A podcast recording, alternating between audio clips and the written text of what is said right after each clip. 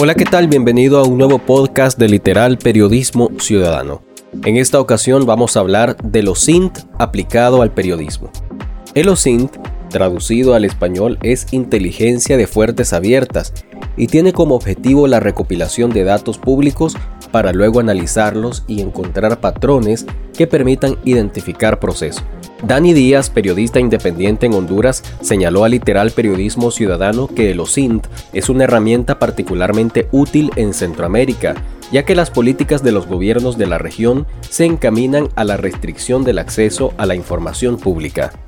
Yo creo que los SINT, eh, particularmente en Centroamérica, es importante porque la mayoría de los gobiernos están cerrando acceso a la información pública, restringiendo el acceso a la eh, libertad de expresión y por lo tanto el OSINT te permite buscar información en fuentes cuando el gobierno ha cerrado eh, la puerta. Puedes buscar eh, información sobre transacciones que gobiernos quieran ocultar.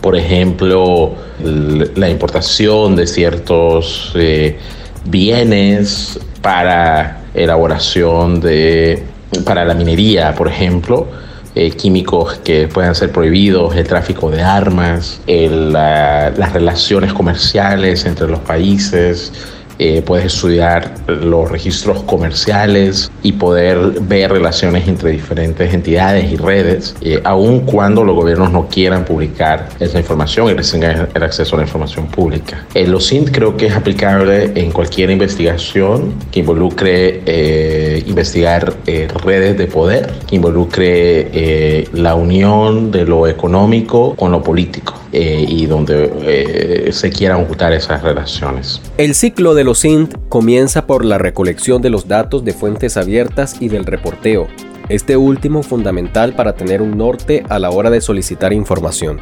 Los datos obtenidos en la minería de datos deben ser depurados y preparados para su posterior análisis. Se debe identificar qué datos están incompletos, cuáles están en formatos no estandarizados, cuáles se contradicen, están desactualizados, repetidos o no referenciados.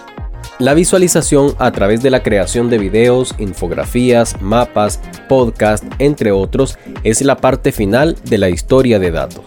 Y a través de los SINT se pueden acceder a cámaras de seguridad abiertas, también a bases de datos de los gobiernos y también a navegar a través de la Deep Web. En un artículo de Literal Periodismo Ciudadano te explicamos un poco más sobre los SINT y sus ventajas y también algunas herramientas para poder utilizarlo.